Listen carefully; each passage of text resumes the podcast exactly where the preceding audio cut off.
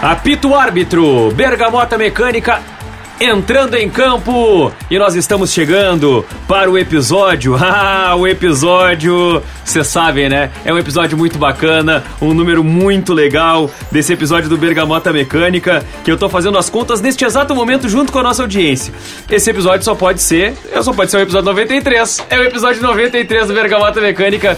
A gente começou a gravar vários episódios para tentar se antecipar a Copa do Mundo que vem por aí e não deixar a nossa audiência sem episódios do Bergamota Mecânica. Nós vamos até o final de dezembro entregando episódios semanais durante dois anos. Isso mesmo, dois anos de Bergamota Mecânica. Então, muito obrigado para quem nos dá moral, para quem curte o Bergamota, compartilha, para quem escuta, para quem avalia, para quem eh, realmente é um bergamoteiro.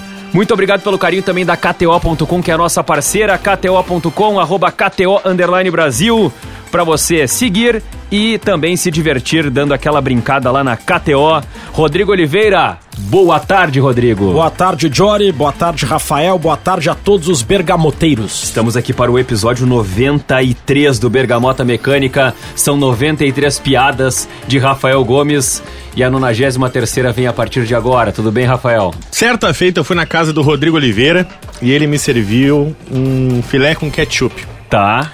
E aí eu, depois de me deliciar... eu, gosto, eu gosto quando a piada é personalizada. É. Que ela vem pronta É. pro, pro episódio. Depois de me deliciar com filé com ketchup, eu perguntei pro Rodrigo Oliveira, Rodrigo, alguma vez já te disseram que tu cozinha muito bem? E o Rodrigo disse, boa tarde. Não, nunca me disseram. Tá. Aí eu falei pra ele, então por que tu continua cozinhando? Ai, meu Deus do céu. Piada extremamente personalizada, extremamente pra ser redundante, assim, personalizadíssima do Rafael Gomes pro Bergamota pra quem é ouvinte do programa. É quem não é ouvinte do nosso podcast não vai Não rir vai- da mesma maneira entender. que a gente. Não vai entender. Ai, Rafael Gomes trazendo. Aliás, não se esqueça de seguir além de arroba KTO Underline Brasil, arroba Gomes Rafael e arroba R Oliveira ao vivo. Este homem que é um podcaster, tem mais um podcast que é o Saque na 5, que é sucesso já. Traidor. Saque na 5 sobre beach tênis. E eu tenho muito orgulho de participar de dois podcasts: o Bergamota Mecânica com vocês e o Saque na 5. E posso dizer pra vocês que a experiência no Bergamota é que tornou possível eu fazer um outro podcast, porque senão eu não teria o know-how, a expertise pra fazer. Que então, legal, muito obrigado que a legal vocês. saber que esse projeto te impulsionou para outros projetos. E claro, Exato. a gente vai ter vários projetos Pensar que pela frente. ele não queria fazer, né? É, é isso aí. Bah, sei lá, cara, tá complicado. Não, tô brincando. Mas olha só, a gente tá aqui pra falar de jogadores que inventaram jogadas.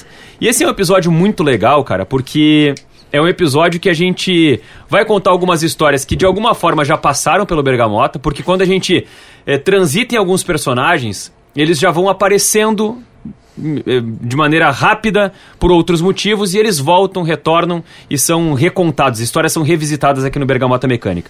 E é um episódio particularmente que eu acho muito interessante pro Bergamota, porque desde o princípio do Bergamota, além de nós termos aquele lema que é o lema de Isaac Newton, o que sabemos é uma gota, o que ignoramos é um oceano. Fazia tempo que tu não falava essa Fazia frase. tempo, por isso Tava que eu quis saudade. falar. Eu tava, tava porque quem, quem chegou agora no podcast precisa ouvir essa frase. Precisa ouvir. Não pode ter que voltar 10, 20 episódios. Tem que ouvir essa frase.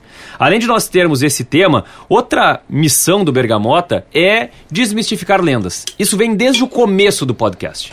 A gente já começou a pesquisar e começou a se dar conta, poxa, tem várias coisas que a gente sempre ouviu de um jeito, sempre Repete. escutou de um jeito, repete desse jeito, e na verdade, na verdade as coisas não são bem assim. E quando a gente vai falar de jogadores que inventaram jogadas, é uma surra de lendas eh, quebradas, lendas mantidas, histórias contadas. E aqui eu já quero fazer uma ressalva para proteger esse episódio, porque esse episódio é um episódio que tem um risco muito grande de a gente trazer um cara como inventor de uma jogada e na verdade não foi bem assim. Porque o futebol é, é- é muito difícil a gente ter precisão histórica quando a gente vai lá pro século XIX, quando a gente vai lá pro século XX, pro começo do século XX, onde não tinha transmissão, televisão, onde eh, as reportagens em determinado momento eram feitas dos jogos de maneira assim apenas ocular Ô, e aí Jorge. os relatos eram muito imprecisos e não se tinha a transmissão e a cobertura de todos os eventos futebolísticos. Então, pra gente chegar e cravar, Rodrigo, tal jogada com certeza foi inventada por fulano. É muito difícil. Então, talvez a gente esteja trazendo um episódio que vai falar sobre como algumas jogadas foram imortalizadas também por alguns personagens. E como elas foram batizadas por alguns personagens. Ou como elas foram aperfeiçoadas por alguns personagens. E aí, propriamente, a gente entra no assunto do episódio de hoje. Jory, deve ter acontecido com vocês também. Aconteceu comigo de eu consultar várias fontes e uma fonte dizer que tal jogada foi inventada pelo fulano e outra jogada, e, e a mesma jogada, segundo outra fonte, foi inventada pelo Beltrano. Com certeza. Vou citar um exemplo rápido: a bicicleta. Há quem diga que foi Leônidas da Silva. Há quem diga que foi um chileno. A gente vai avançar sobre isso certamente. Mas antes, eu gostaria de falar sobre a importância do jornalismo para imortalizar determinadas jogadas com nomes simples Ah, e isso, populares. isso é um baita complemento para aquilo que eu introduzi aqui no episódio. Todos nós somos radialistas, todos nós trabalhamos no grupo RBS. Rafael Gomes agora está na Rádio Atlântida, trabalhou muito tempo conosco na Rádio Gaúcha. Jorge Vasconcelos trabalha na Rádio Gaúcha como apresentador e analista de arbitragem. Eu tenho aqui a peculiaridade em relação a vocês de trabalhar como repórter de campo, que é aquele repórter que fica atrás do gol e tem a missão de descrever cada jogada de uma forma diferente da que descreveu o narrador. O narrador é a função mais tradicional do rádio, ele narra o jogo e ele chama o repórter, e eu costumo dizer, Jorge, que o repórter de campo no rádio, ele tem a função de ser o replay do rádio. O que é o replay na TV? Repete o lance por um outro ângulo, para a gente ver um outro detalhe que não viu na imagem padrão. O repórter de campo no rádio tem a função de descrever a mesma jogada que o narrador acabou de contar, contando outra coisa que o narrador não disse. E por que, que eu digo que é importante essa imortalização de jogadas? Porque essas jogadas, esses dribles, são muito difíceis de descrever. É, na minha pesquisa eu estava olhando, por exemplo, gol de letra. Aí eu li a explicação do gol de letra. Eu pensei, como é que eu vou contar um gol de letra com outras palavras, sem dizer gol de letra?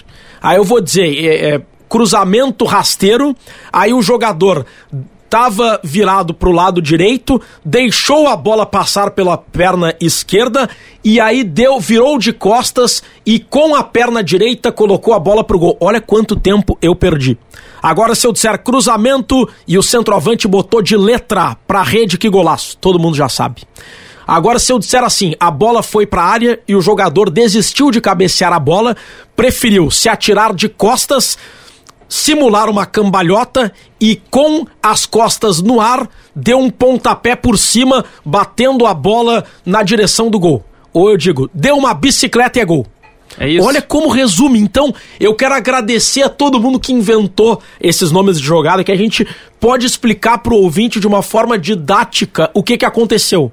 É. Corta-luz, bicicleta, gol de letra, elástico. Imagina o elástico. O jogador com o pé direito colocou a bola e, sem tirar o pé da bola, fez um movimento diagonal surpreendente, enganando o marcador. Mudando Pô, a bola de trajetória. mudando é muito difícil. É muito difícil, muito difícil. Não, e, e isso, isso é muito legal, Rodrigo, muito legal, porque a gente, a gente remonta uma história, e, e acho que começar pelo gol de bicicleta é, é bem legal, porque a gente já falou é, sobre o Leônidas da Silva.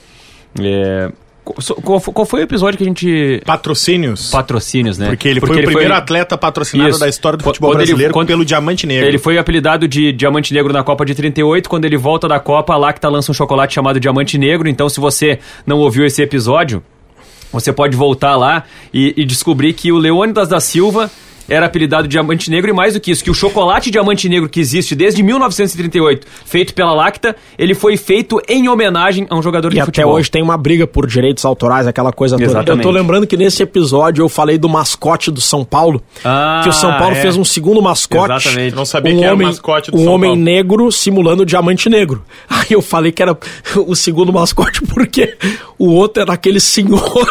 Sim, o São Paulo. Aquele senhor. O santo, que é o São A Paulo. Janaína Eu não tá me rindo porque é o senhor. a Janaína não tava com a gente, ela tá rindo Não. aqui. A gente não Ouve tinha produção episódio, na é um época. É senhor, inacreditável. é um senhor, Como é que é claro, aquele né? mascote do Aí- São Paulo que é o senhor? O São Paulo, pensei, Rodrigo. o mascote do São Paulo é o São Paulo, caso não saiba. Mas assim, ó, ma- mas eu acho que começar pelo gol de bicicleta é bem, é bem interessante, porque Aí a gente vai, vai trazer a explicação do gol, do gol de bicicleta em camadas. Porque eu tenho certeza de uma coisa: a gente não vai solucionar o mistério sobre quem inventou o gol de bicicleta. Ou, melhor, quem foi o primeiro jogador de futebol a dar uma bicicleta? Ou quem foi o primeiro jogador de futebol a executar algo parecido com o que viria a ser o gol de bicicleta? Claro que a gente fala sobre o Leônidas da Silva, porque de acordo com, com os relatos e com eh, as notícias lá da década de 30, o Leônidas, em 1932, no dia 24 de abril, ele teria feito um gol de bicicleta no jogo entre Bom Sucesso e Carioca. Essa teria sido a primeira bicicleta noticiada de uma maneira assim mais, mais sólida, eh, de- de- dessa forma como a gente eh, pensa o gol de bicicleta até hoje. Reza a lenda, inclusive, que na Copa de 38, o Leônidas da Silva teria feito um gol de bicicleta e esse gol teria sido anulado. Até para dar uma ideia do, do, do, do período histórico, a gente está falando do primeiro gol do Leônidas entre Bom Sucesso e Carioca. A Copa de 38, o Leônidas teria feito um gol de bicicleta e esse gol teria sido anulado pelo árbitro, porque ele desconhecia aquela jogada. Isso em 38. E aí anulou por entender que aquilo ali não era válido.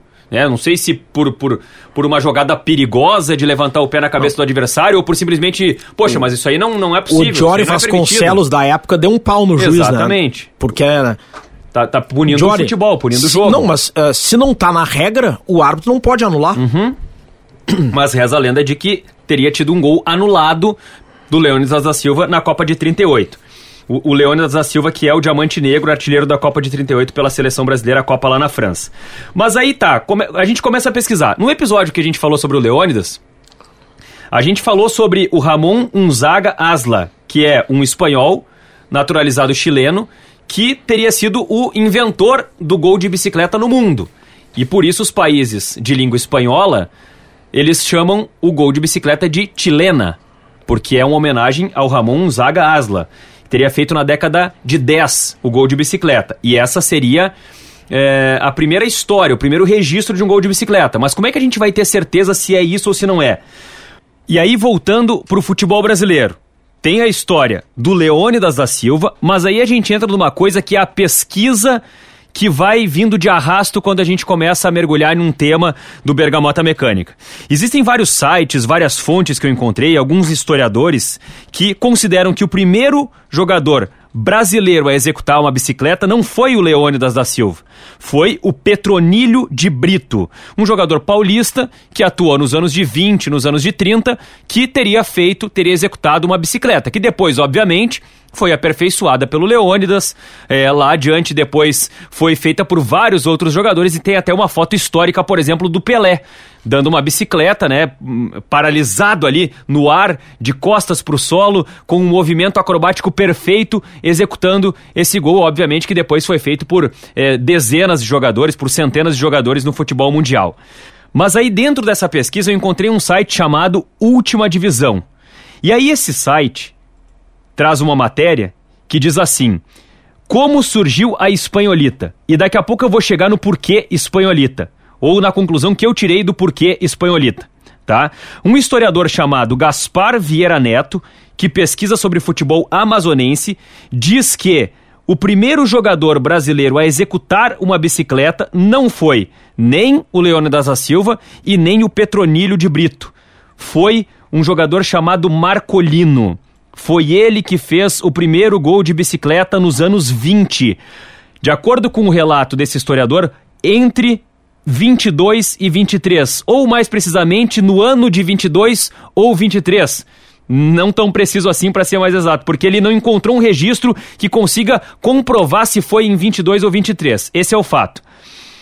Só que isso foi ignorado pela história durante décadas, durante muito tempo, obviamente pela pouca representatividade que tinha o futebol amazonense naquela época. E, poxa, hoje não é tão diferente assim, mas imagina nos anos 20, nos anos 30, um jogador que faz um gol de bicicleta, com a forma como as informações se difundiam naquela época, para ser um negócio que vai ganhar o Brasil, para ser uma informação que vai ganhar o Brasil. Então o argumento dele é de que por isso esse gol foi descoberto somente muito tempo depois.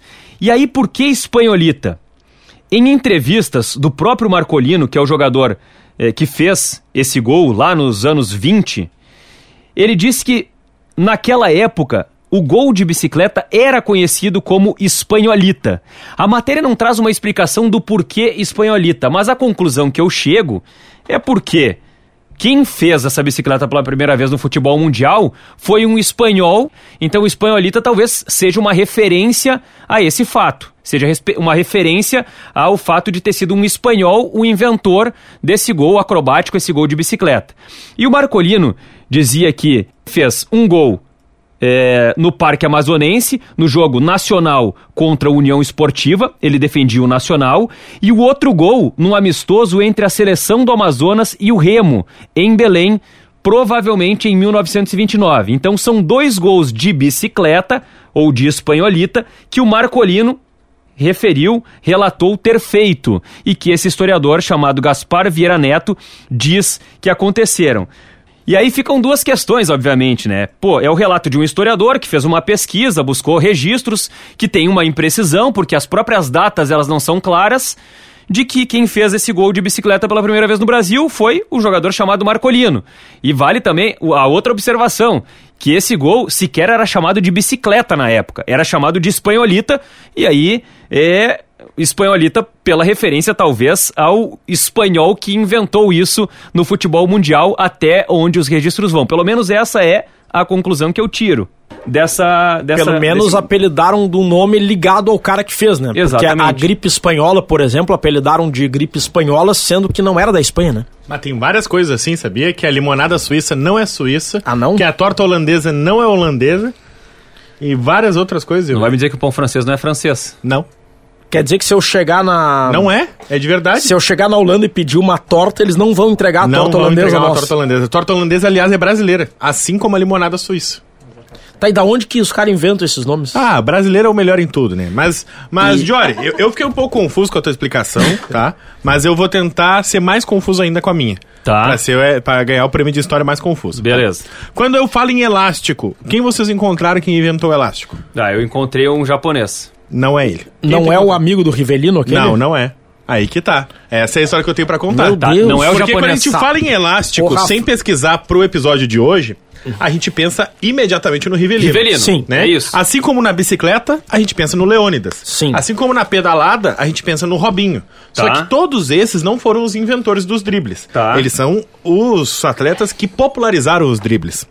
Aí pesquisei quem teria, uh, quem seria o inventor do drible elástico eu, eu... e cheguei ao Sérgio Echigo. É, Sérgio hum, Echigo. É, é, né? Era o amigo do Rivelino. É o amigo né? do Rivelino. Ele não é um inventor o Rivelino, elástico. Só Mas pra, antes de tu desmistificar, só pra gente contar Isso. a lenda que, pelo menos é a versão que eu encontrei várias não, fontes. mas eu vou, eu vou contar tudo. Ah, vai eu, eu vou então. fazer a contagem e, regressiva. aliás, só, só, só um parênteses, tá, Rafael?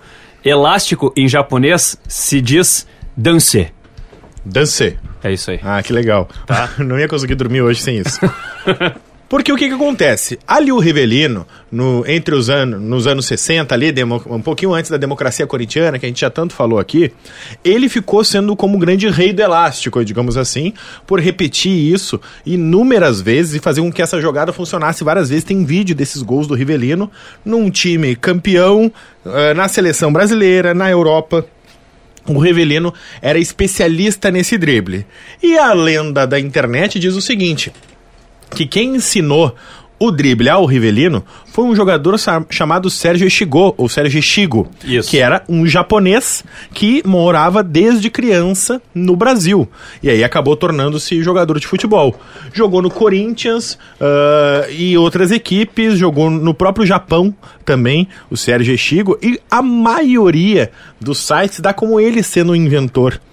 E aí eu fui procurar uma entrevista dele, onde muitas pessoas falam com ele, perguntam, porque, digamos assim, ó, ele ganhou a alcunha de ser o inventor do elástico. Isso porque o próprio Rivelino, em entrevistas, dava a ele a, a, a, atribuição de ter ensinado o elástico durante as partidas do time de aspirantes do Corinthians. Isso, ele também jogou no Bragantino ali na década de 60, ele é mais velho que o Rivelino, então por isso que quando o Rivelino dava as entrevistas, dizia que foi ele que tinha ensinado. E o Echigo, o Echigo, ele sempre recusava a alcunha de inventor, mas nunca disse o porquê. E aí eu fui procurando na internet, procurando, procurando, pensando assim, por, por que, o cara, se o cara é o inventor, por que, que ele está dizendo que não é ele? Dele. Eu fui entrando em vários sites e isso é maravilhoso do Google, porque faz com que tu entre num site, vai entrando em vários e às vezes o primeiro site ele pode ser o mais popular, mas ele não é o mais correto. Então, eu encontrei um jogador chamado, e eu fico muito feliz quando eu pesquiso algo que vocês não pesquisaram, e a cara de surpresa de vocês foi ótima, que chama Luizinho, o Pequeno Polegar. Luizinho, Pequeno Polegar, é um dos maiores jogadores da história do Corinthians. Ele, nesse momento, o Cássio acabou ultrapassando ele. Ele é o terceiro jogador que mais vestiu a camisa do Corinthians. E eu sugiro para vocês uma matéria que é excepcional do UOL, que chama o seguinte título: Luizinho Pequeno Gigante é o nome da matéria, é uma longa matéria sobre um dos maiores ídolos do Corinthians que eu li. É extraordinária, fiquei conhecendo como o primeiro debochado do Corinthians. Era assim que o Luizinho era tido pela torcida alvinegro, pela Gaviões da Fiel. Porque o que que acontece? O site Terceiro Tempo, olha, olha onde, olha quantos sites eu entrei. Que fim levou? Todos vocês já entraram no que fim levou do Terceiro Tempo, né? Isso aí. Que Eu fim tô- levou o eu- Sérgio Chigo. Só que vocês só leram o primeiro parágrafo. Não, eu não li vocês, esse site aí. Vocês não, não foram li. até o final. Por quê? Eu não, não olhei o, O que, que é o que fim site do levou Terceiro esse. Tempo? O Terceiro Tempo é um programa do Milton Neves e o Milton Neves, entre nós que gostamos de futebol, é um dos sites mais completos para saber por onde anda um jogador de futebol, o que, que ele fez na sua carreira e onde ele está. Na sessão ali que fim levou. Na sessão que anda, fim né? levou. E nessa sessão que foi escrita pelo Rogério Micheletti, eles estão falando sobre o Sérgio Chigo e estão dizendo que o japonês, criado no Brasil, que depois foi jogar no Bragantino, depois foi atuar no Corinthians, foi, foi atuar em. ah, foi atuar no Japão e é onde ele está lá hoje. Aliás, o Sérgio Chigo hoje é, pre- é dono de um clube de hockey de gelo e o seu filho é comentarista de futebol. Meu Deus. E o filho dele carrega a alcunha dizendo: Meu pai é o inventor do elástico. Só que mandou um e-mail para essa sessão um historiador chamado Raul Dreunik. Raul Dreunik era amigo de infância de Sérgio Chigo. E foi nascido e criado no mesmo bairro. Jogavam futebol na mesma praça. E eles eram parceiros de pelada. O Raul Dreunik era um pouco mais velho que o Sérgio Etigo. Ele chama de Etigo com T, porque provavelmente é como a pronúncia do CH do japonês da tradução pro, pro, pro, bra- pro brasileiro. Eles jogavam Português. futebol. Isso, pro português, desculpa. Ah, eles jogavam futebol e o clube mais popular, o melhor clube na época, era o Corinthians. Então todos os meninos imitavam determinado jogador. Ah, eu sou fulano, eu sou Beltrano, eu sou... Naquela época, Carbone era o camisa 10 do Corinthians. O camisa 8 era Luizinho, Luiz Troquillo. Luiz Trochilo, eu não sei como se pronuncia, peço perdão.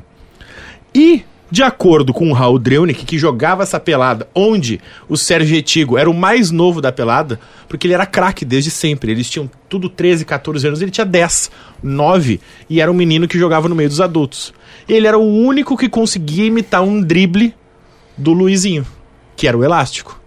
E ele dizia: Eu sou o Luizinho. E ficava imitando os dribles do Luizinho. O Luizinho, aliás, foi o responsável por uma confusão num clássico do Corinthians, por estar vencendo a partida. O próprio Carbone, que jogou aqui no Internacional também, contava essa história. E essa, e essa história eu achei em vários sites, dizendo que ele, lá, em determinado momento de uma goleada, o Luizinho para a bola e se senta na bola e chama o time adversário para cima. E com o ele árbitro? sentado na bola. O árbitro deixou rolar. Porque ele, diziam os relatos da época, era um dos únicos jogadores, que o único, que era debochado, que driblava, que dava chapéu, dava caneta, fazia o diabo. E ele sentou na bola, teria sido um drible icônico. Ele, quando dava entrevista, disse que isso nunca aconteceu. O filho dele diz: aconteceu sim, só que o meu pai tem vergonha por ter debochado de um adversário. Então ele diz que isso não aconteceu. Mas isso aconteceu, todos os jogadores da época lembram, e tem uma versão que ele teria se desequilibrado e sentou na bola para não cair. Mas não. Ele parou a bola, sentou a bola e chamou o adversário. O Luizinho foi o inventor do elástico. Admitido pelos amigos de bairro do Sérgio Etigo. E tem uma crônica que é maravilhosa, que eu sugiro a vocês que entrem lá no site do Terceiro Tempo, que é escrita pelo Raul Dreunik, que está escrito Três craques e um drible. E ele conta desde as histórias das, das peladas lá no bairro, se eu não me engano, é Jardim Europa, o bairro que na época nasceu o Luizinho, ah, que nasceu o Sérgio Etigo, e eles assistiam o Pequeno Polegar e o Luizinho jogando bola. Então, o os, Etigo. os três craques que eles citam na matéria é o Luizinho, O, o, o Etigo, Sérgio Etigo e, o Rivelino. Exatamente. O responsável por, por inventar, o responsável por ensinar e o responsável por popularizar o drible. E por imortalizar o drible. Isso, Porque exatamente. depois, porque, porque, porque daí voltamos pro começo da conversa. Jardim da Saúde, o nome do bairro. Quando se fala em elástico, se pensa em Rivelino. E o Rivelino fala isso, e até, e até em uma entrevista que eu encontrei na, na- no, YouTube, é, que até uma entrevista pro, pro, pro Jorge Cajuru, que ele fala que quem, quem ensinou pra ele foi o, o Sérgio Echigo, é, e ele disse que depois ele aprimorou porque o Rivelino ele tinha um jeito de fazer o elástico que, em primeiro lugar, o Rivelino tinha um jeito de bater na bola com a perna esquerda que ele ele enquadrava o corpo, ele, ele, ele girava o tronco e ficava praticamente de lado pra, pra linha de fundo pra bater na bola. E quando ele fazia isso, ele fazia o elástico ficar mais longo. Então ele aperfeiçoou o elástico, porque o elástico do, do Rivelino, ele era mais longo justamente por essa maneira de enquadramento de corpo que o Rivelino tinha dentro de campo quando ele chegava perto de uma zona perigosa, perto da grande E área. sabe qual é a magia? Porque esse historiador que fez a crônica, o Raul Dreuni, ele escreve toda a crônica e lá no final ele fala: a vida inteira o japonesinho, o Etigo, era tido como o craque da minha pelada. Anos depois, eu descobri, assim como a gente descobriu hoje, eu não sabia que o Etigo era um jogador de futebol. Também não. Descobri o Raul hoje. Dreuni que disse que foi Pra essa fazer, a- semana, né, no foi caso. fazer a pesquisa, descobriu que o Etigo tinha sido jogador de futebol e tinha ensinado um drible pro Rivelino. E ele disse, cara, vocês têm noção do que, que aconteceu na minha pelada de infância? Uhum. Eu vi o Luizinho, vi nascer um craque pra ensinar um drible pra um outro craque que depois eu torcia por esse craque com um drible que É. E no se telefone popularizou na sem minha pelada. fio, o Rivelino conseguiu executar melhor que É. os Isso. outros. Não, e- Exatamente. E, e- e essa história também mostra maravilhosamente como um, um menino, né? Esse Sérgio Estigo, que é um paulista, é, descendente, né? Ele, ele é filho de Japoneses, imigrantes japoneses. É, como, Mas que voltou pro Japão, tá é, lá hoje. voltou pro Japão e tudo mais, Tá mas assim, vivo ainda. Como, como ele, sendo o craque da turma, o craque do bairro, jogando com, de- com muito mais novo, com um, guris ali muito mais velhos do que ele. Todo mundo já viveu isso na pelada, É, né? só que, Todo mundo só já que o que viveu. acontece? Ele chega nos aspirantes do E Corinthians. todos nós éramos os mais velhos, né? Nós É. não éramos os mais É, novos ele, jogando. não, ele, ele chega nos aspirantes do Corinthians e ele não chega a lugar nenhum. É. Tipo assim, claro, comparado ao Rivelino, por exemplo. Exatamente. Se tu comparar a carreira do, do Sérgio Estigo, é uma carreira minúscula no futebol. Isso. Ele teve passagens Eu não breves, sabia da assim. existência desse Ninguém rapaz. Ninguém sabia. agora. Ninguém sabia. É por isso que o Raul escreve essa crônica, que ele fica surpreso como que a pelada dele lá no Jardim da Saúde, como aquele japonesinho consegue popularizar algo e ensinar pro Rivelino isso, que era umas coisas que eles viam juntos, ele disse que eles iam juntos no Pacaembu ver o Luizinho, e que o Luizinho era endiabrado, batia com as duas, driblava. Inclusive, tem uma última história que eu quero contar do Luizinho, que é nessa mesma matéria do Pequeno Polegar que eu acabei de citar, que é Luizinho para o lugar de Pelé. 1958, jogo que o Ari Clemente, que era zagueiro do Corinthians, acabou machucando o Pelé. Às vésperas do embarque para a Suécia. O Ari Clemente foi vaiado por todo o Pacaembu, porque era um amistoso na época, a seleção estava se preparando com pro, era um amistoso sul-americano, se não me engano. O Ari Clemente era uruguaio e o Pelé sai machucado às vésperas da Copa de 58. Vaia 100 mil pessoas praticamente no Pacaembu vaiando o zagueiro uruguaio Ari Clemente. O Pelé sai carregado e quem é que entra naquela partida? Luizinho, o inventor do elástico. O Luizinho entra, faz o gol da vitória do Brasil. É, não é Uruguai, é, é Argentina. E aí, ah, no dia seguinte, os jornais diziam: El Chiquito número 8 nos destroçou. E aí, cara, às vésperas do embarque para a Copa da Suécia, todo mundo pensou: o Pelé tá machucado, não vai poder jogar, e o Luizinho é o novo titular. O Luizinho vai ser o cara dessa seleção. Só que o Vicente Feola não quis nem saber, levou o Pelé mesmo se recuperando. O Pelé acabou jogando desde o início, ele não jogou dois amistosos ainda pré-Copa da Suécia, mas já a partir do segundo jogo ele vira titular e vira o grande nome da Copa de 58 e vira o Pelé depois. E eu quero aproveitar esse gancho da Copa de 58 para falar é, sobre, um, sobre um jogador que estava na Copa de 58 e, e sobre algo do Pelé para mostrar como, como é interessante essa relação de, de jogadas, dribles, eh, lances como o gol de bicicleta, a forma como se populariza, mas principalmente a forma como isso se perpetua. E, e de jogada para jogada pode ser diferente. Tinha um cara na Copa de 58, que também esteve na Copa de 62, chamado Didi. Didi Folha Seca. O Didi, ele, ele tinha um chute tão, tão potente, tão forte, que ele foi eh, tido como o inventor do chute folha seca. Só que. o- Tu não vai me dizer que não foi o Didi que inventou a folha não, seca. não, é- aí é que tá. Co- é- é- aí, aí nós vamos chegar O numa coisa Rodrigo bravo porque toda a pesquisa dele tá errada. Com certeza não foi o Didi que inventou o folha seca. Não? Por quê? Porque o que que é o folha seca? O folha seca é um chute potente, forte, com efeito, que certamente dentro do futebol que tem uma bola em uma perna, já foi feito antes. De alguma maneira parecida, em certo aspecto parecido. Pô, quantas, quantos jogadores deram chutes fortes? É, talvez não da mesma forma, com a mesma habilidade, com a mesma categoria do Didi ali pra gerar essa provocação de se criar um nome pra um gol, um nome pra uma maneira de chutar na bola, folha seca e tudo mais. Mas o que, que eu tô querendo dizer? O Didi, ele fazia isso de uma maneira tão brilhante que alguém da, da, da, da crônica batiza esse gol de folha seca. Só que diferentemente do gol de bicicleta, que é uma acrobacia, uma coisa muito particular, hoje em dia não se fala mais que um chute de fora da área foi uma folha seca. Não, não é comum. É algo, é, é algo que está praticamente associado, ali, a- a- aliado ao Didi. Né? Então, assim, o, o- o gol de folha seca não é um gol do futebol, é um gol do Didi. Mesmo que outros jogadores já tenham dado chutes fortes, potentes, com efeito, né, que pudessem ser comparados ao folha seca Essa que ele dis- fazia lá atrás. Essa discussão me lembra muito o debate sobre quem inventou o avião. Vocês já devem ter Sabe escutado. que eu pensei nisso na minha pesquisa, É cara? uma discussão eterna, né? Exatamente. a gente no Brasil sempre aprendeu que foi Santos Dumont. Os americanos acham que foi os irmãos Wright. Uhum. Aí tem uma tese, parece que os, os, os irmãos Wright inventaram um avião que era uma catapulta que, Aham. tipo, o avião não decolava como o 14 bis do Santos Dumont. E só que certa vez era, era aniversário dos irmãos Wright, se estivessem vivos fariam alguma coisa assim. Era algum dia de homenagem aos, aos, aos irmãos Wright. E aí os americanos colocaram os irmãos Wright nos trending topics mundiais do Twitter. E aí os brasileiros, né, como honrando uma das características mais maravilhosas do Brasil, que é de fazer meme, os brasileiros encheram o Twitter de memes, debochando de que seria o, o- os irmãos Wright, que na verdade foi Santos Dumont. E os comentários dos americanos eram nos debochando. Ha, ha, ha, eles realmente acham que foi Santos Dumont que inventou, ha, ha, ha. E um canal que eu gosto muito sobre aviação, aviões e músicas, do Lito Souza, espetacular, recomendo. Vai ser inclusive meu futebol proibido, já tô antecipando aqui. De novo? O quê? A gente já indicou aviões e músicas do Lito. Já? Claro. Não.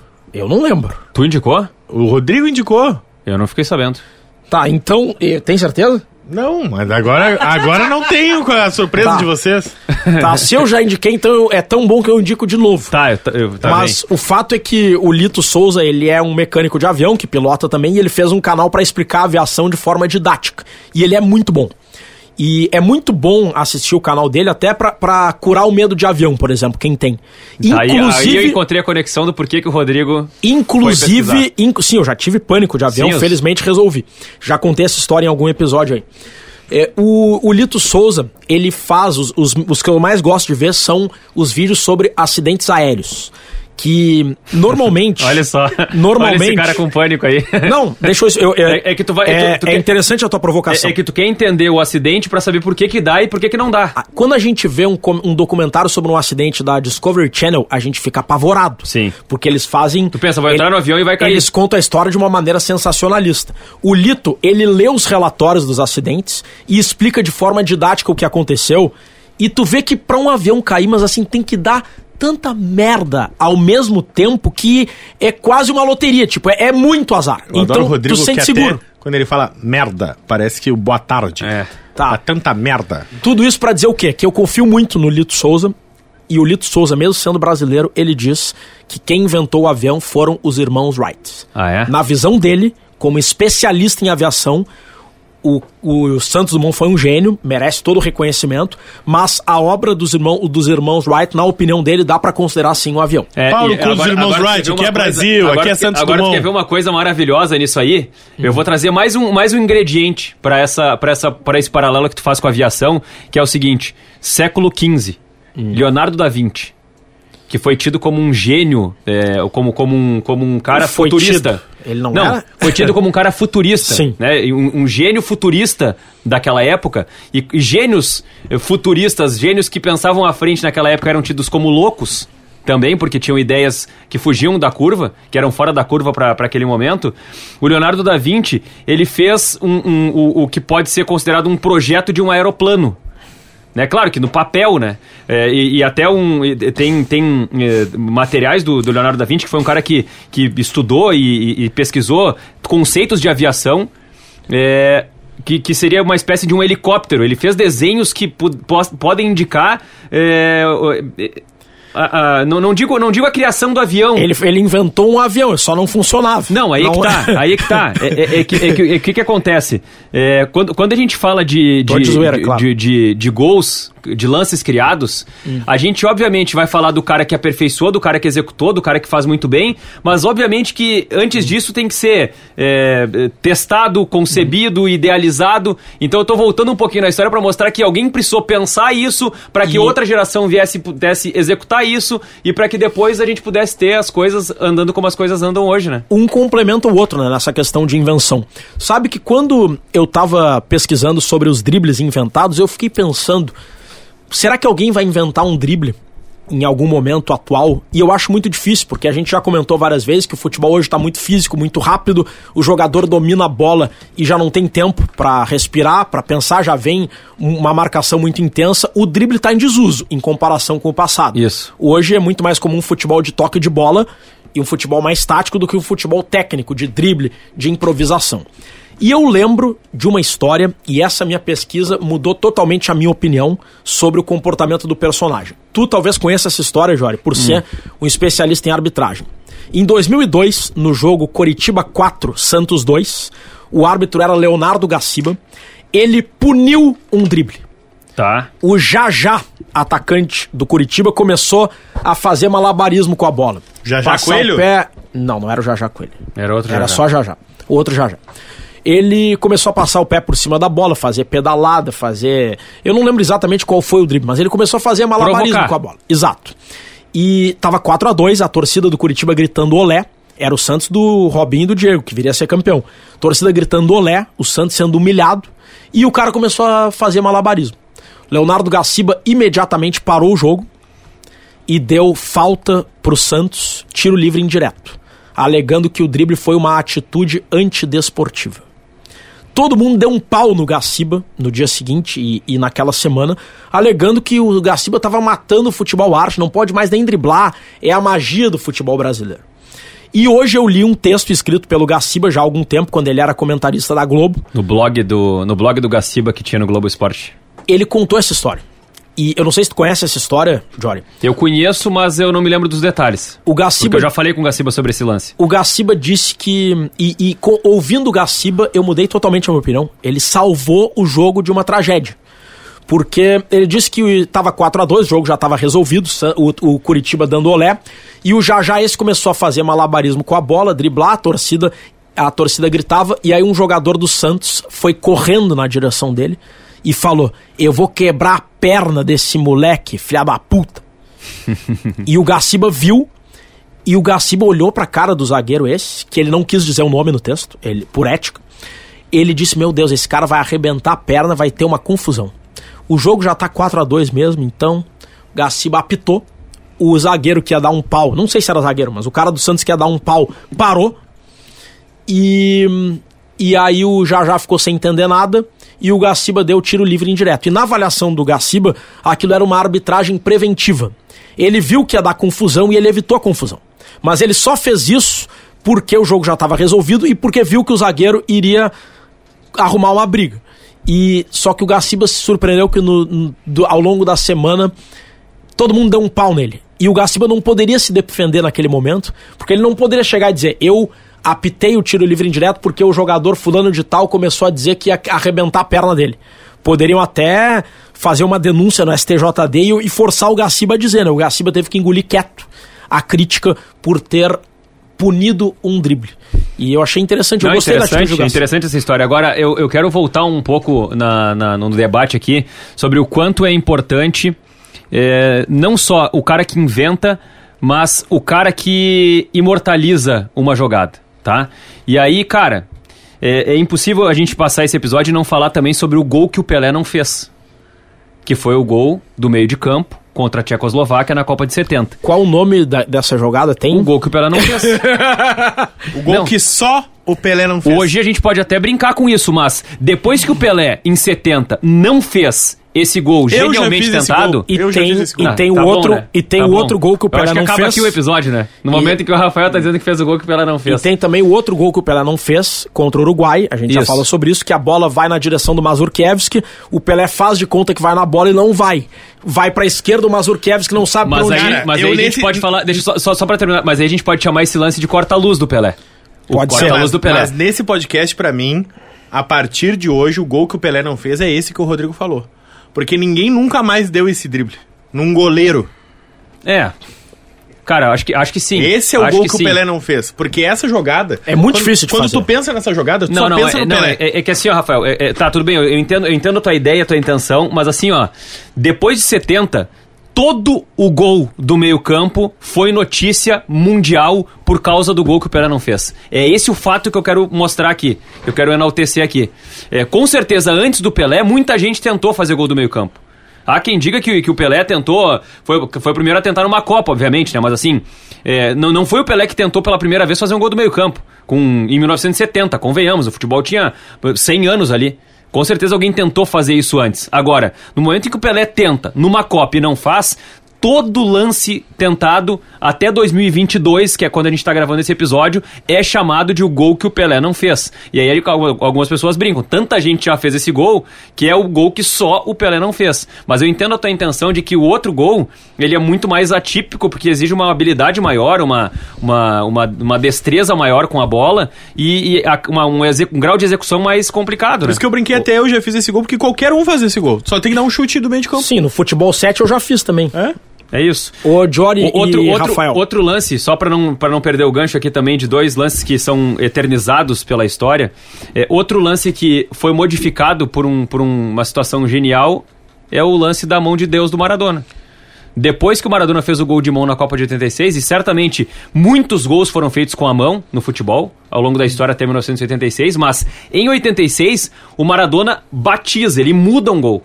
Ele muda um jeito de fazer um gol de maneira irregular, O que é com Túlio- o gol La Mano de Dios. O Túlio dominou com a mão na semifinal da Copa América de 95 contra a Argentina em Rivera, estádio Atílio Paiva.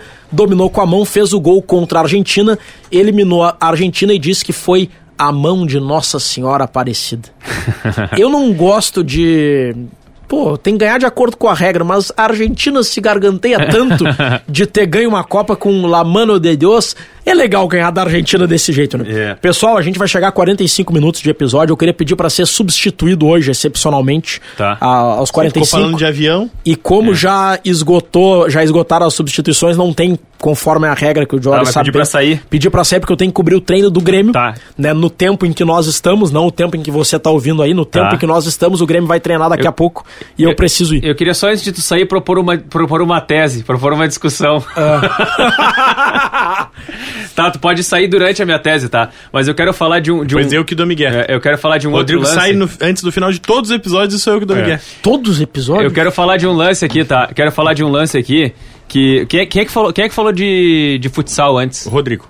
Por que que tu falou de futsal? Eu falei de futebol 7. Futebol que, 7. Que no, Não, no- e de futsal Eu só ninguém... citei o nome dele pra ele e, não poder e sair. de futebol de salão ninguém falou? Não. Não. Ninguém falou nada? Não. Pois é. Tem um, tem um jogador que passou pelo Internacional que criou um drible chamado La Boba. Rodrigo Oliveira. Da Alessandro. Da Alessandro criou o La Boba jogando futebol de salão na Argentina. Rodrigo tá com umas pernas bonitas, né? Tu acha? Eu achei. Desculpa. Mas dizia distraí, eu, dizia distraí. eu que a aritmética. né, o D'Alessandro ele criou o La Boba jogando futsal na Argentina. Uhum. E aí depois, bom, quando criança, jogando futsal e tal, criou ali o, o, o drible, depois trouxe pro campo e passou a carreira inteira. E era impressionante. Como o D'Alessandro fazia sempre o mesmo drible e sempre a mesma coisa. É, e a, os jogadores caíam no drible que era previsível, assim, parecia previsível para quem tava vendo na televisão que ele ia fazer aquilo ali e ele acabava fazendo sempre dar certo o, o drible chamado Laboba. E a tese que eu queria propor aqui, que eu queria levantar nessa reta final de episódio, até porque a gente, é, sei lá, a gente falou sobre meia dúzia de lances aí, não sei se, não sei se chegamos a falar 10 lances ou 10 jogadas inventadas por jogadores, porque tem muita coisa pra gente falar, Uhum. mas a tese que eu quero propor é a seguinte é, o quanto o futsal ele tem a capacidade de estimular a criatividade Concordo contigo. e a capacidade de, inven de Porque a, invenção. diminu- a diminuição do espaço faz com que tu tenha que ser mais criativo para encontrar o espaço. Porque o, o garoto que começa jogando futebol Uhum. de campo, ele tem muito espaço e a zona em que ele tem o drible, ela é menor. Ela é, é, é uma fração de tempo menor do jogo. Mas tu percebeu uma No coisa... futsal não, no futsal é drible o tempo inteiro. É criatividade, é solução, é, é invenção o tempo inteiro. Então o futsal faz com que várias jogadas sejam inventadas. Pô, a, a, a- a lambreta, eu, eu até te confesso que eu não, não sei assim quem é o, o inventor da lambreta, porque é muito difícil de, de ter essa, essa resposta, mas, pô, o cara que imortaliza a lambreta é um cara do futsal que é o Falcão. Sabe, a lambreta é imor- imortalizada ali, ou, ou então o, o- a carretilha, que alguns chamam de carretilha e tal. Então o futsal, e, e, pô, tomara que, que o futebol ele, ele perceba que é importante para os jogadores da base, para os garotos, para os meninos dos clubes, que eles joguem futsal até uma certa idade para desenvolver as habilidades do drible. E o mais importante que eu encontrei de toda a nossa pesquisa, a gente citou poucos dribles mesmo, a gente passou por cima a história da pedalada. Eu vou contar a história da pedalada só pra gente finalizar e, e eu concretizar minha tese, tá? A pedalada, de acordo com alguns registros, ela foi inventada pelo Lo Adam. Ele seria holandês, tá? Ah, naquela época, como a gente já citou em vários episódios de Copa, lá em 1920, não tinha a obrigatoriedade de tu vestir a camisa da seleção que tu nasceu, mas sim a camisa da seleção do país onde tu joga. Então, quando ele foi jogar na Suíça, ele jogou pela Suíça, quando ele jogava na Holanda, ele atuava pela Holanda.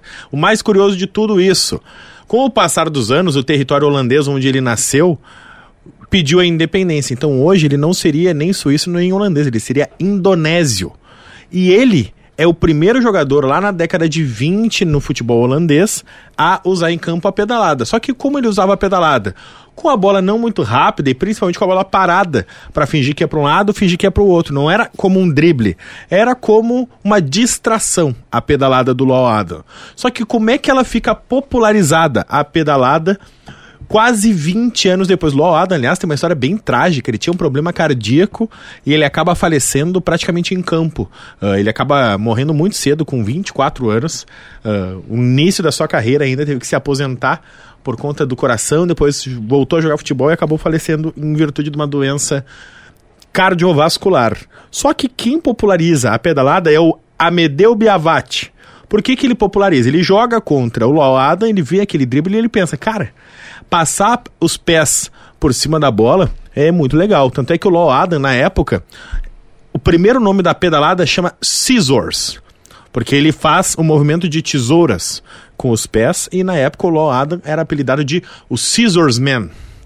E aí, o Amedeu Biavati, italiano, vê esse movimento e ele pensa: esse movimento seria muito interessante com a bola em alta velocidade para eu fingir que vou para um lado e ir para o outro. Então ele dava uma pedalada e ia para um para outro lado. Ele dava outra pedalada, dava pedalada para a direita e ia para a esquerda. Dava pedalada para a esquerda e ia para a direita. E por que que esse acaba sendo popularizado por ele? Porque ele fez isso sendo titular da seleção da Itália na Copa de 1938 todos os dribles que a gente pensa sobre o inventor, a gente pensa em Copa do Mundo. O Diori cita o gol do meio de campo, a gente cita o Rivelino com a camisa da seleção, O elástico, a, dando o elástico, a gente cita o Maradona com a, o gol de o mão, gol de mão, o gol que o Pelé o não Amedeu, fez. o gol que o Pelé não fez. Por quê?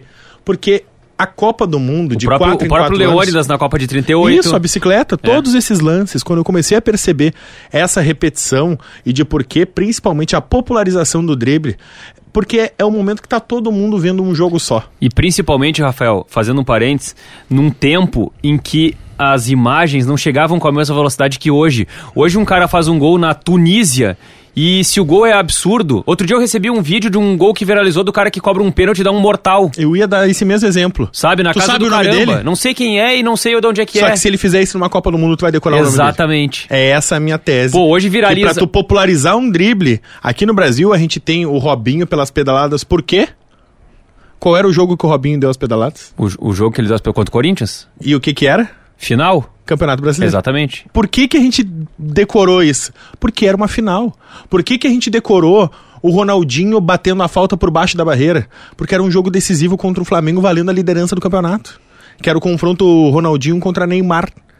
Quer é ver um jogo inesquecível. Quer ver uma coisa que o Ronaldinho fazia muito que ele não inventou? Ele, aquele negócio de dar o tapa pra um lado e olhar pro outro. Uhum. O Mário Sérgio fazia isso, Isso. que era chamado de vesgo, que Uhum. ele dava o tapa pra um lado e olhava pro outro. Por que, que popularizou? Porque ele fez isso na Champions League e na Copa do Mundo. E todos esses jogadores que a gente tá. E por isso que se a gente for voltando a linha do tempo, a gente vai encontrar outros inventores. E por isso que eu achei tão importante falar do Luizinho. Foi importante tu falar do Mário, Sa... do Mário Sérgio, do Loal Adam. O próprio, o próprio Marcolino que eu trouxe lá, que é o jogador do- Claro. de, de Manaus, sobre o gol de bicicleta, porque assim, ó. É eu- difícil a gente chegar não no vou primeiro dizer- cara. Eu não vou mas dizer. a Copa do Mundo, ela é um divisor de águas pro futebol. De quatro em quatro anos, a gente vê a evolução do futebol acontecer do dia pra noite. Claro. Do dia pra noite ninguém fazer uma coisa. Aconteceu na Copa, todo mundo É. faz. Um esquema com três zagueiros é campeão. Todos os É. outros times passam três, três zagueiros. Todo mundo tem um goleiro reserva que pega pênalti, desde que isso aconteceu numa Copa do Mundo. Todo mundo tem três goleiros no seu elenco, porque numa Copa do Mundo machucaram dois goleiros e precisou-se ter um terceiro É. goleiro.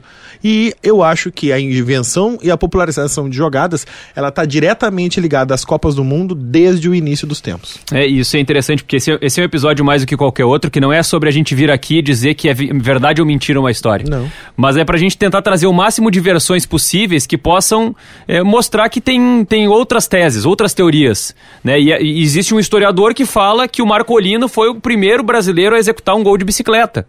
Pô, é, verdade ou mentira, existem registros. Existe um historiador que pesquisou os registros dos jogos, é, se aprofundou nisso, é, juntou subsídios para mostrar que aquilo ali aconteceu né, nos anos 20 se aconteceu ou não, cara, é, é muito difícil a gente eh, t- trazer aqui uma maneira para provar, porque a gente não tem imagem. Não tem uma imagem, tem um relato de alguém dizendo que aconteceu. Então acho que é um episódio também para deixar bem clara também a diferença entre inventar um, um drible, inventar uma jogada e ser o cara que eterniza essa jogada ou esse drible. Então foi, foi muito legal poder mergulhar um pouco nessas, nessas histórias. Bom, episódio 93 do Bergamota Mecânica para KTO.com, arroba KTO Underline Brasil. E eu quero até pedir, uh, provocar a nossa audiência que está acompanhando pelas plataformas de áudio. A nossa produtora Janaína Ville vai abrir uma caixinha no nosso podcast ali para a galera falar qual drible faltou, qual jogada faltou.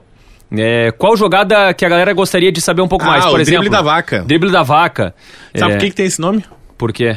Porque parece um movimento do rabo da vaca. Pois é, eu li, eu li essa explicação, mas ela não me convenceu. Por que não? Tu nunca viu o rabo de uma vaca? Não, eu vi o rabo de uma vaca, mas ela não me convenceu porque não tem uma referência, não tem é, o, o cara que executou. E por que chamaram drible da vaca em que. Em que em- A pedalada, de certo, parece que o cara tá pedalando.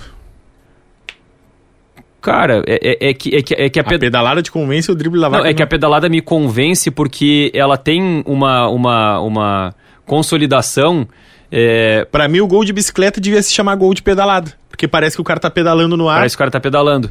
Não, é, é- é que pedalada, é que esse movimento aqui é o movimento de pedalada. Então, quando o cara faz a pedalada, ele faz mais ou menos o movimento de, de pedalada, entendeu?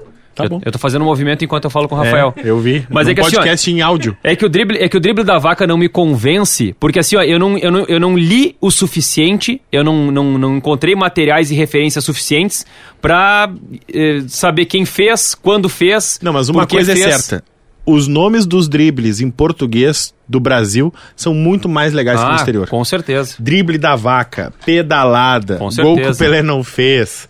Cara, gente, o brasileiro, a melhor coisa do Brasil é o brasileiro. É, É, maravilhoso. elástico. elástico. Exatamente. é melhor. olha que sem graça Não, o movimento ver. scissor da pedalada. Não. Ah, te cagar. É que é, é que é isso, sabe? Tem, Step over. é, tem muita, tem Ah, muita não. jogada, cara. Muita jogada que a gente não falou aqui. Então a galera pode deixar o comentário ali no Spotify é, pra falar sobre a jogada que faltou, pra falar sobre a jogada que deveria ter, sido- ter sido não falou dita. sobre a caneta, É, a caneta. o chapéu, Por que que chama caneta? a carretilha. É, a Olha, cartilha a gente citou assim por, Por alto, cima. assim, né? Então, É. Então o pessoal pode comentar ali no Spotify e nas demais plataformas de áudio sobre o drible que faltou no episódio sobre jogadores que inventaram jogadas. E se a galera tiver, por exemplo, o, o drible ou a jogada e o inventor ou o cara que usou isso de maneira recorrente, que pode ser considerado um cara que popularizou essa jogada. Temos algum nome aí pro quadro com nomes, Rafael? não, Não temos, né? não. Isso, a gente é, um, gravou ontem um episódio, isso né? é um problema, né? É um problema. Nós estamos antecipando, A mas gente tá antecipando aí, não tem mais o quadro com nomes, mas aí tu sabe que... Ah, Ah, boa ideia. Tô boa. abrindo aqui, boa ideia. Abre o episódio de segunda que tem. Tô abrindo aqui. Janaína Ville tá pedindo pra ir lá no Spotify no episódio Qual passado. foi o maior Miguel do futebol? João Pedro Rec Rossi, ali de A no Southampton. Talvez não o maior, mas o mais icônico. O Gus mandou o sequestro do Somália. Bah, lembra dessa história? Bah. Do sequestro do Somália. Ai, meu Deus. Guilherme Querentin, o falso sequestro do Somália. Tentou dar um Miguel e virou caso de, pelo- de todo mundo citando o Somália. Will Ah, é Nunes. verdade, cara. João Paulo Lanzini, o Barcelona Futsal no Mundial de 97. Esse foi demais. Bergamoteiro do Mato Grosso do Sul. Pô, que legal, cara. Que legal. Um abraço pra audiência, muito não tem obrigado. nenhuma referência sobre o Barcel- o time do Barcelona no futsal de É, 97. mas, mas legal. É aquele que veio jogar no Tesourinha contra o Inter? Era um Miguel, o time? Cara, Que perdeu pro Manuel Tobias? Deve ser isso. deve ser isso. Deve ser isso. Mas legal que veio, vieram referências assim que. Não, o sequestro do Somália é O maravilhoso. sequestro do Somália é maravilhoso. Maravilhoso. o cara inventar que foi sequestrado É. pra não ir jogar e depois veio a polícia bater na tua casa. Quem nunca, né? É. Quem nunca deu um Miguel e foi pego pela mãe? Rafael Gomes, eu tenho uma pergunta pra te fazer aqui pro sorteio do próximo episódio. Até duas. Colocamos números de 1 a 3 ou números de 1 a 5, tendo em vista que nós De temos 1 a cinco temas? 5, cara. A gente nunca fez isso. A gente tá inventar. cheio de assunto, vamos inventar, porque a gente gosta de se incomodar. Número 3. Mortes no futebol. Puta, né? E, o- e o- e- Cara, ô meu, quando a gente não quiser sortear um tema, vamos tirar ele do sorteio. Porque sempre cai. é que tu que não queria, cara. É que é ruim esse Não, é que assim, ó, vamos, vamos só explicar, Baixa tá? astral. Quando a gente vai falar de, de, de mortes no futebol, não é, é, jogadores que morreram jogando É o Law Adam. campo. É, mas assim, ó, é por exemplo assim, ó, por exemplo o Denner, que tava no auge da carreira, é, tava jogando ainda, tava em atividade e acabou falecendo num acidente de carro. Então são, são histórias como essas que a gente vai contar no próximo episódio, é, o episódio 94 do Bergamota Mecânica. Bom, então... Fizemos o quadro com nomes, fizemos o sorteio e falta agora o futebol proibido, Rafael Gomes. Futebol proibido é uma dica pra ajudar você a ganhar dinheiro, tá? Você vai baixar o aplicativo Melios, que é um aplicativo de cashback. E ele tem cashback em todas as maiores lojas online do Brasil. Então pensa, no- diz uma loja que tu compra às vezes de Ori Vasconcelos. Eu? É, Ah, eu compro na, na Amazon. na Amazon, tem cashback na Amazon. Tu tem que entrar no Melios e entrar, pode ser, vou citar todo mundo que não é nosso patrocinador, pode ser a Panvel, pode ser a Farmácia São João, pode ser a Droga Raia, você tá todas as farmácias agora pra ninguém achar. Ah, pra, pode ser no, no, na Amazon, pode entrar no Google. Tem tudo nesse site, tu ganha cashback em tudo que tu compra pela internet. Então, como todo mundo hoje faz tudo que é compra pela internet, imagina se tu ganhasse um cashback em todas as compras que tu fizesse. É só tu entrar através do Melios, que no momento eu tenho 57 reais de cashback. 54 Cinquenta- reais. 57. 57 reais. Entendi errado. É isso aí. É isso aí. Bah, Essa é a minha dica, cara. Baita dica. Pra fazer ganhar dinheiro, olha só. Poderia ser uma propaganda, mas o Melios não patrocina o Pergamota Mecânica. A minha dica, a minha dica ela vai ser um complemento da dica do episódio passado, cara. Porque eu tô num- numa fase Hum. que eu comprei aquele videogame retrô e eu tô jogando. Cara, eu- meu, olha só, a gente falou aqui no, no Bergamota Mecânica, só que eu acabei de me dar conta que eu não posso dar essa dica. Por quê? Porque a dica que eu vou dar. Não, não é pirataria. A dica que eu vou dar é que eu tô jogando o Wing Eleven 2002. E por que pode Porque ela é de futebol.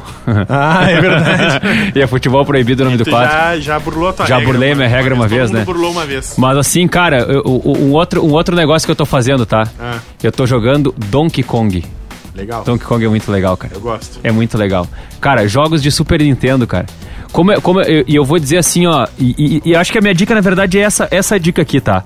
Quando o jogo era só um jogo, né? O jogo não imitava a vida real. Vamos Não, falar a verdade. mais do que isso. Nós estamos irritados de as pessoas parecer de verdade. Ma- mais do que isso, tá, Rafael? Por isso que o Minecraft é legal, cara. Porque é óbvio que é uma imbecilidade. Às vezes eu, não- só quero ser imbecil. Eu não quero que pareça a vida real. Eu não tenho jogado, eu não tenho jogado só porque é legal. Eu não tenho jogado esses jogos retrô, que eu comprei esse videogame retrô aí, só porque os jogos são divertidos. Mas eu tenho jogado porque. Tu não aguenta mais Pô, ver coisa de bebê. Não, não, não, não, não é isso, não é isso. Porque quando eu jogo, quando eu tô jogando, a minha cabeça, ela desliga da realidade. Cara, eu falo isso pra minha mulher ela não acredita. Cara, o meu ainda bem eu preciso que te falar isso, isso. de Eu improviso. preciso te falar isso. Não, e é de improviso. Meu, e é de- conversa com a minha e- mulher. E é de improviso, sabe por quê? Porque tem momentos e eu tô, eu tô numa, numa fase que eu tô fazendo tanta coisa Por isso que tu fale com ela. e assim, ó.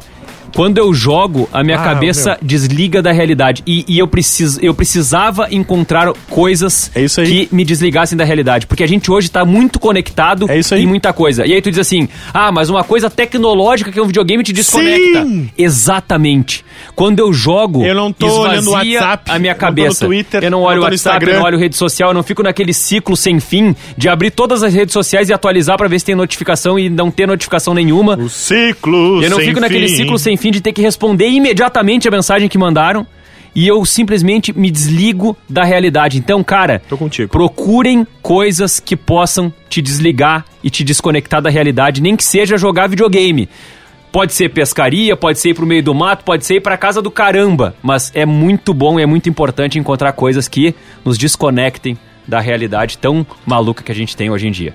Rafael Gomes, um abraço. Beijo. Rodrigo Oliveira, muito obrigado. Valeu. Boa tarde. Até a próxima.